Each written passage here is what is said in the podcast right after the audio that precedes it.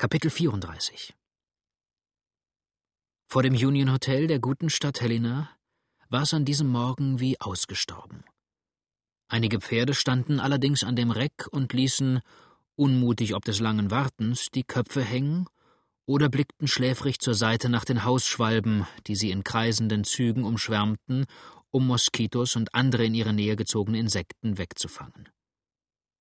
Aus der Einfriedung aber, die des Wirtes eigenen Tieren und denen seiner Gäste gewöhnlich zum Aufenthaltsort diente, kam Saipio und führte Mr. Smarts Rappen am Zügel dem Hause zu, aus welchem eben Smart und unser Bekannter von vorhin, der Virginia, traten.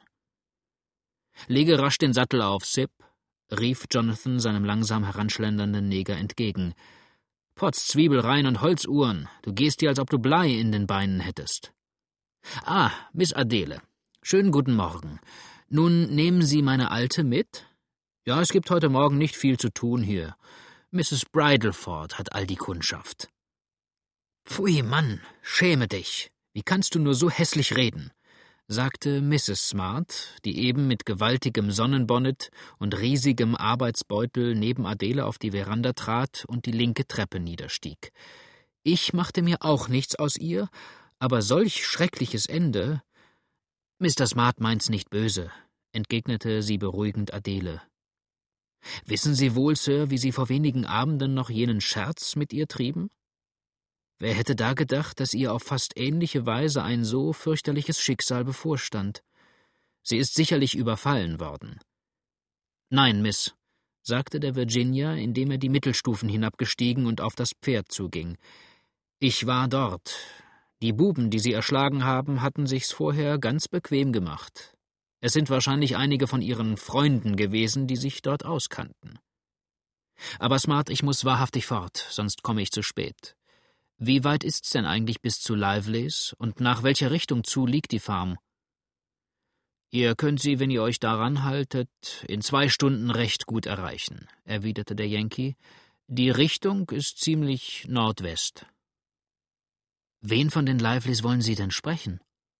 fragte Adele und wendete sich gegen den Virginia, denn sie gedachte des heute gehörten Gesprächs zwischen dem Squire und William Cook. Ich glaube kaum, dass Sie jemanden von Ihnen zu Hause finden werden. Na, weiter fehlte mir nachher nichts, brummte der Virginia. Erst den Ritt und dann umsonst. Ich will James Lively aufsuchen, und die Sache hat Eile, er ist in Gefahr. In Gefahr? Fragten Smart und Adele zu gleicher Zeit. Wieso?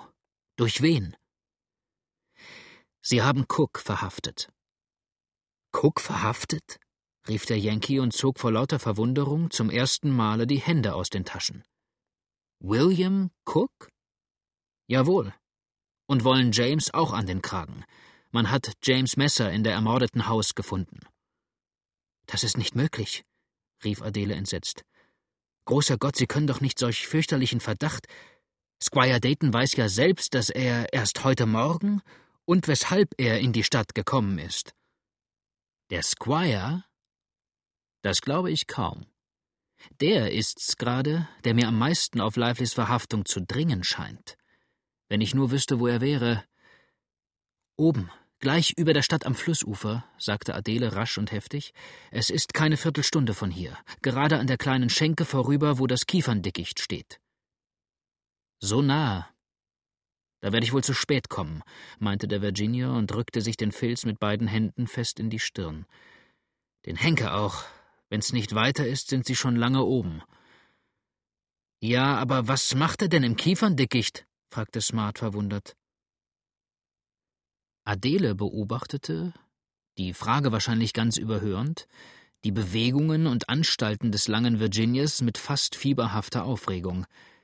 Er stand auf der linken Seite des Pferdes, hob höchst sorgfältig das rechte Bein in die Höhe und stellte es in den Bügel, und wurde erst durch das vergnügte Grinsen des Negers darauf aufmerksam gemacht, dass er die Backbordfinne zuerst lüften müsse, um Bug nach vorn ins Fahrwasser zu kommen.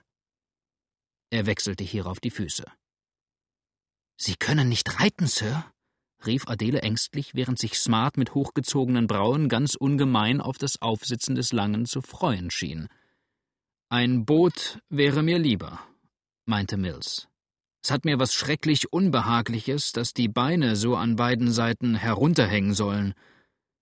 Er hatte jetzt den richtigen Fuß in den Steigbügel gebracht, warf das rechte Bein über den Sattel und kam, als das kleine, muntere Tier ein wenig zusammenfuhr, mit plötzlichem Ruck an Bord, wie er es nannte. Großer Gott, ist der Steigbügel kurz, sagte er, während er erschreckt auf seine bis fast an die Brust gezogenen Knie blickte. Und wo hängt denn eigentlich das andere Ding? Er bog sich etwas rechts hinüber und suchte vorsichtig mit dem Fuße den ziemlich hochhängenden Riemen zu treffen. Das Pony aber, das schon durch den schwankenden Sitz des Bootsmannes etwas geängstigt war, warf scheu den Kopf zur Seite. Brrr, rief Mills, brrr, mein Tierchen. No bottom? Und immer noch fühlte er mit dem rechten Bein vergebens nach dem weiter oben hin und her schlenkernden Bügel. Da kam dieser unter den Bauch des Ponys, was einen raschen und kurzen Seitensprung verursachte. Mills Hinterläufe, wie sie der alte Lively betitelt haben würde, zuckten schnell und unwillkürlich zusammen und begegneten sich unter dem Rappen. Der aber, solcher Behandlung ungewohnt, schlug kräftig hinten aus und warf den Kopf zwischen die Vorderbeine, während der Virginia mit einem Halt da gerade über die Ohren des scheuen Tieres hinweg und mit dem ganzen langen Leibe auf den Hofraum flog. Hallo, lachte Smart. Bedeutendes Stück Arbeit, das. War der längste Wurf, den ich in meinem Leben gesehen habe. Mrs. Smarts Sattel, Sip, rief Adele und zitterte vor Angst und Aufregung. Mrs. Smarts Sattel. Meinen Sattel? Rief, während Salpio rasch dem Befehle gehorchte, Rosalie Smart etwas erstaunt. Meinen Sattel, Kind? Ich denke gar nicht daran zu reiten. Nicht wahr? Sie borgen ihn mir auf wenige Stunden, bat Adele und ergriff dabei den Zügel des ihr willig gehorchenden Tieres. Mr. Smart, bitte den anderen Sattel. Aber, beste Miss Adele, Mr. Smart, sagte das schöne Mädchen, und der Ton, mit dem sie diese Worte sprach, klang so weich, so ängstlich, dass Jonathan Smart kein Yankee hätte sein müssen, wenn er dem widerstehen konnte. Mit einem Ruck hatte er den Sattelgurt geöffnet und den Sattel abgehoben. Saipio legte den andern in derselben Minute von der rechten Seite, wo der Damensattel auch geschnallt wurde, auf und ehe noch Mrs. Smart, die durch die Eile dieses Entschlusses total aus den Wolken zu fallen schien, auch nur imstande war, eine Frage zu tun, ja kaum von Smart selber so weit unterstützt, dass er ihr leise den linken Ellbogen hob, legte das schöne, in seiner Eile jetzt lieblich erglühende Mädchen die rechte Hand auf den Sattel und schwang sich hinauf. Smart reichte ihr auf der einen Seite den kleinen, für den linken Fuß bestimmten Bügel, Saipio eine kurze, gerade dort liegende Weidengerte, und im nächsten Moment, ja, bevor sich Mills ganz von seinem Sturze erholt hatte, warfen schon die rasch über den harten Boden dahinklappernden Hufe des kleinen Ponys den Staub hinter sich auf, die Männer, vor allem aber Mrs. Smart, in wirklich unbegrenztem Erstaunen zurücklassend. James Lively hatte indessen, sobald Cook davongeritten war, vorsichtig seinen Platz gewechselt und sich einem Indianer gleich bis dicht an das Haus geschlichen. Das aber war viel zu gut verwahrt, um ihm auch nur das Geringste zu verraten. Bloß ein dumpfes Stimmengemurmel hörte er, als ob viele Menschen miteinander sprechen, und ein paar Mal wurden Türen geöffnet und wieder geschlossen. Da vernahm er aufs Neue vom Flusse her Ruderschläge, die näher und näher kamen und glitt nun so rasch und geräuschlos wie möglich zum Ufer hinunter, wo er den Platz übersehen konnte, der zwischen dem Boot und dem Hause lag. Es waren etwa zwölf bis vierzehn Schritte Zwischenraum, denn der Strom hatte noch lange nicht die Uferhöhe erreicht. Als Versteck fand er aber hier weiter nichts als den Stamm einer angeschwemmten Zypresse, hinter der er sich niederkauerte und mit gespannter Aufmerksamkeit dem näher und näher kommenden Fahrzeug entgegensah. Endlich erkannte er durch den Nebel den dunklen Schein des Bootes. Es legte an, und acht Männer, einige in der Tracht der Bootsleute, andere wie Städter gekleidet, stiegen aus. Hey, Thorby, sagte eine große, grobknochige Gestalt, als ihr ein anderer, der Wirt der Schenke, entgegenkam.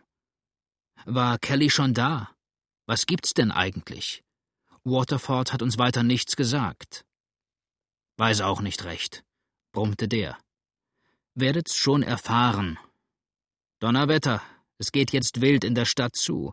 Es ist fast so, als ob jemand auszöge. Habt ihr Porrell mitgebracht? Toby? Nein. Der kommt mit einem Kielboot, muss aber auch bald da sein. Kelly zieht ja seine ganze Mannschaft zusammen. Es muss uns doch von irgendeiner Seite Gefahr drohen. Wie steht's mit der Insel? Gut, sagte Thorby. Es ist eben ein Boot von dort hier eingetroffen, doch geht hinein, drinnen besprechen wir das alles viel besser. Kommen noch mehr? Ja, Waterford selbst bringt all die Sumpfmänner mit. Wie er uns sagt, wollen wir dann gleich von hier aus heute Abend zur Versammlung nach Nummer 61 hinunterfahren. Und mit diesen Worten verschwanden die Männer im Innern des Hauses, dessen Tür sich augenblicklich hinter ihnen schloss. James Lively blieb noch ein Weilchen in seinem Versteck liegen, bis er ganz sicher war, dass keiner der mit dem Boote gekommenen mehr in diesem weile, und kroch dann vorsichtig und geräuschlos, wie er gekommen, zum Hause zurück. Obgleich er dort aber deutlich genug hören konnte, wie die Besucher ein lebhaftes Gespräch miteinander führten und hier also keineswegs nur zum Spielen und Trinken zusammengekommen schienen, so war es ihm doch auch nicht möglich, etwas Näheres darüber zu bestimmen. Übrigens fühlte er sich jetzt fest davon überzeugt, der graue Bär stände, wie sie schon heute Morgen vermuteten, mit jener Insel, dem Neste der Piraten, in genauer Verbindung, und ungeduldig harrte er der Rückkehr des Schwagers, um die entscheidenden Schritte in dieser Sache zu tun. Der Tag dämmerte endlich. Die dem jungen Farmer nächsten Gegenstände ließen sich deutlicher erkennen, und ein leise sich erhebender Luftzug, der die dicht belaubten Zweige der Niederung durchrauschte, fing an, die schwerfälligen Nebelmassen nach und nach in Bewegung zu setzen. James hielt es für geratener, sich zurückzuziehen, um nicht durch das schnell hereinbrechende Tageslicht überrascht und vielleicht vom Hause aus gesehen zu werden. So leise wie möglich schritt er deshalb an der Wand des kleinen Gebäudes hin, bis er den vorderen Teil und mit diesem die Straße erreichte. Gleich hinüberkreuzen wollte er aber nicht, weil ein neben der Tür angebrachtes Fenster auf den offenen Platz hinausführte.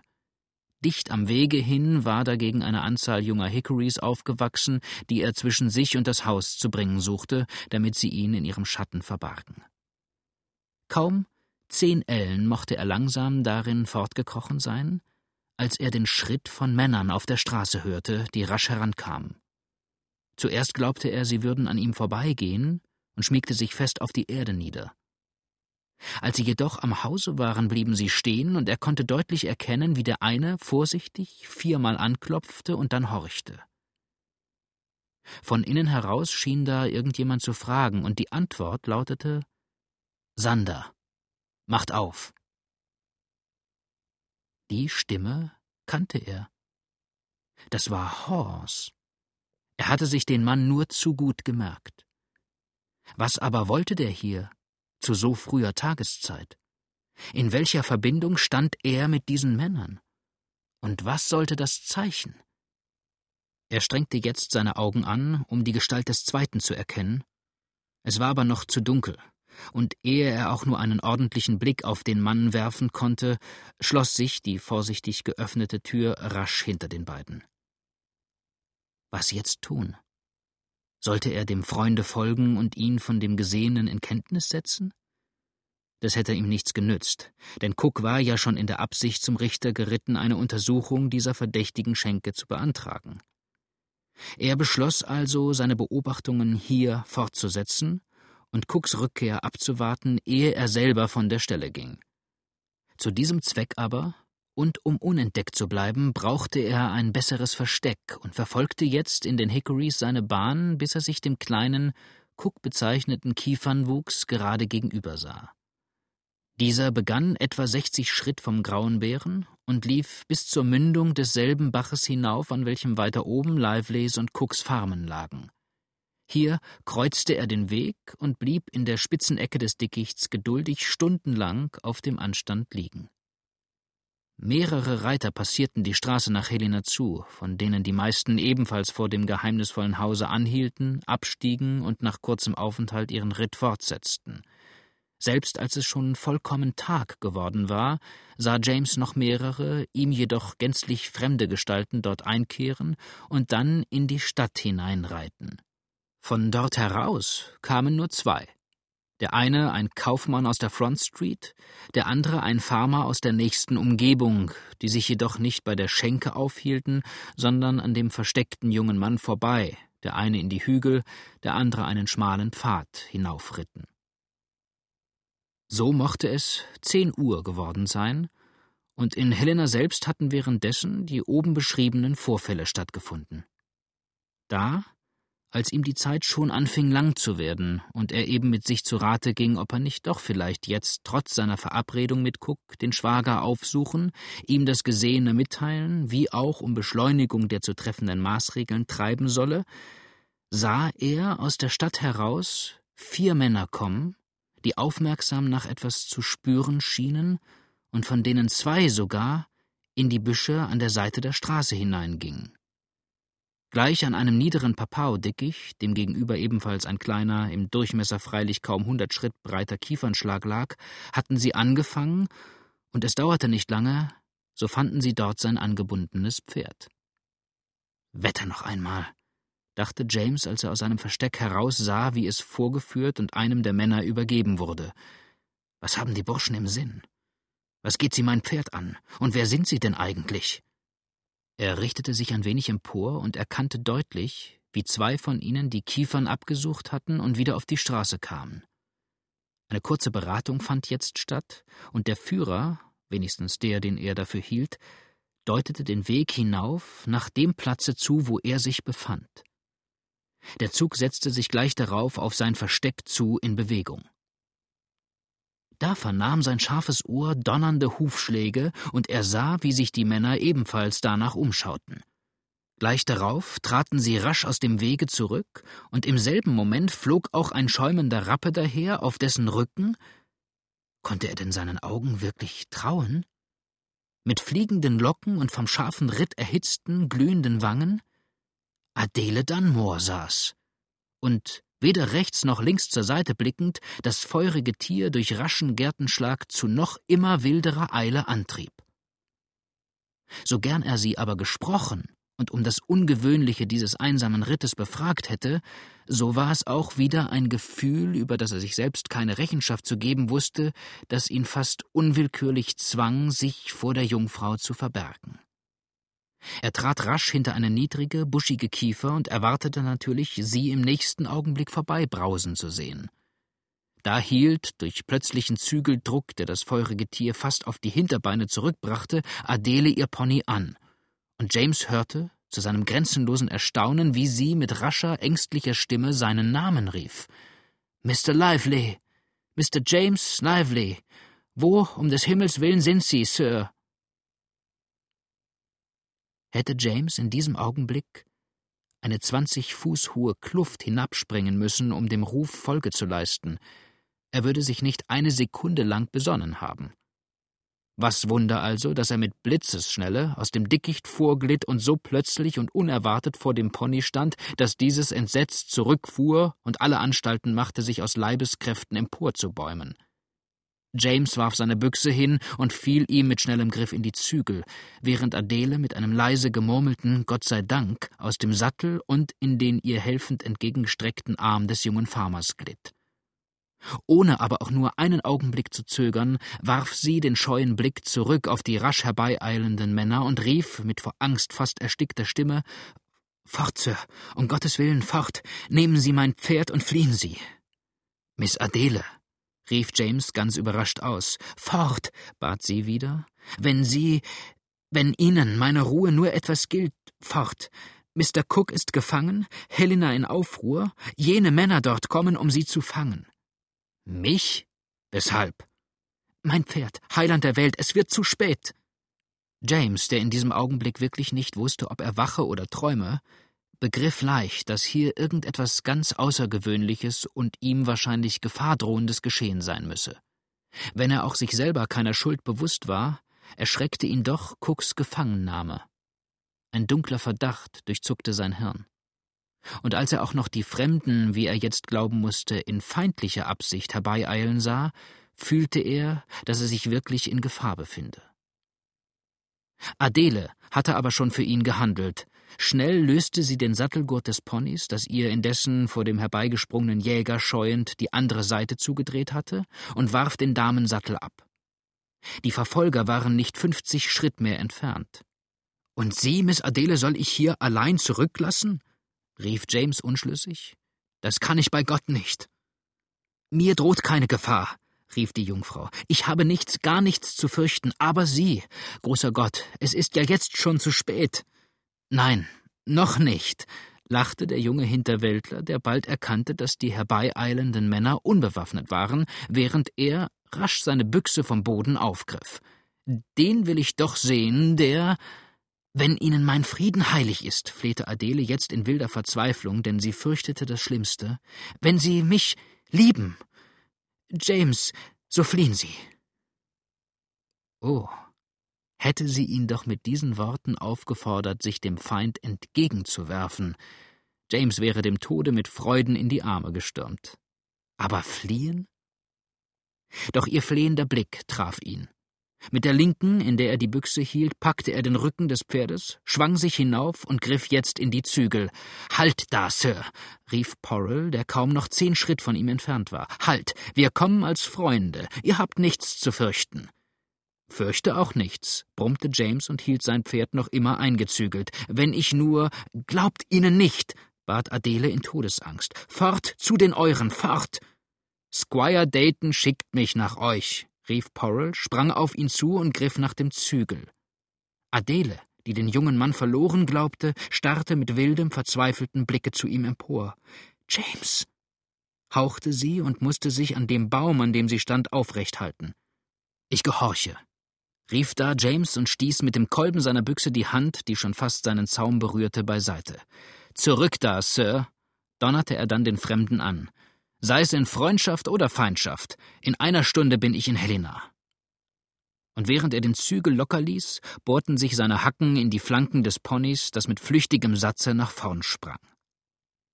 Im nächsten Augenblick flog es, von der ruhigen Hand des Reiters gelenkt, seitab in die Büsche hinein und war gleich darauf in dem dichten Unterholz der Niederung verschwunden. Miss Dunmore sagte Porrell, der sich jetzt gegen das noch immer zitternde und erschöpfte junge Mädchen wandte, ich begreife wahrlich nicht, was sie veranlassen konnte, den Burschen da so dringend zur Flucht zu bewegen. Ihm droht keine Gefahr. Sie wollten ihn verhaften, Sir, rief Adele noch immer in höchster Aufregung. Man hat ihn des Mordes angeklagt. Und sollte das etwa ein Beweis seiner Unschuld werden, wenn er anstatt sich freizustellen dem Richter entflieht? fragte der Mann aus Sinkville, und ein spöttisches Lächeln zuckte um seine Lippen. Adele schwieg bestürzt still. Doch wie dem auch sei, fuhr er endlich fort, der Squire ist, wie er mir versichert, schon auf der Spur der wirklichen Mörder. Ich war eben hierher geschickt, um das dem jungen Mann mitzuteilen und ihn von jeder Besorgnis zu befreien. Sie mögen jetzt selber urteilen, Miss, ob Sie ihm mit dieser Warnung, wenn Sie ihm in der Tat wohlwollen, einen Gefallen getan haben. Mr. Porrell, sagte Adele und errötete tief, die bestimmte Nachricht, die jener Bootsmann brachte, der selbst hierher kommen wollte, um Mr. Lively aufzusuchen. Wollen Sie sich überzeugen, mein Fräulein, ob ich die Wahrheit geredet habe, erwiderte Porrell, so fragen Sie Squire Dayton selber. Cook, den man, wie ich gehört habe, heute Morgen allerdings nur wegen Ruhestörung verhaftete, ist jetzt wahrscheinlich auch schon wieder frei. Es lastet wenigstens kein Verdacht mehr auf ihm. Bitte, Jim, leg doch einmal der jungen Dame hier den dort heruntergeworfenen Sattel auf. Sie wird sicherlich lieber reiten, als in unserer Gesellschaft in die Stadt zurückkehren wollen. Der Mann gehorchte schnell dem Rufe und führte bald James Lively's Pferd für Adele vor. Das Mädchen wandte sich erst in aller Verlegenheit gegen den Advokaten, als ob sie sich bei ihm entschuldigen wolle, aber sie besann sich bald eines Bessern, stieg rasch auf das Holz, neben dem das ungeduldig scharrende Tier stand, sprang in den Sattel und sprengte unwillig über sich und die ganze Welt in die Stadt zurück. Porrell sah ihr mit leise gemurmeltem Fluche nach und ging dann, nachdem er seine Begleiter zu dem nicht mehr weit entfernten Chicken Thief gesandt und ihnen aufgetragen hatte, ihn so schnell wie möglich zu dem Flatboote des Grauen Bären herunterzubringen, auf den kleinen Gasthof zu, in dessen Tür er bald darauf verschwand.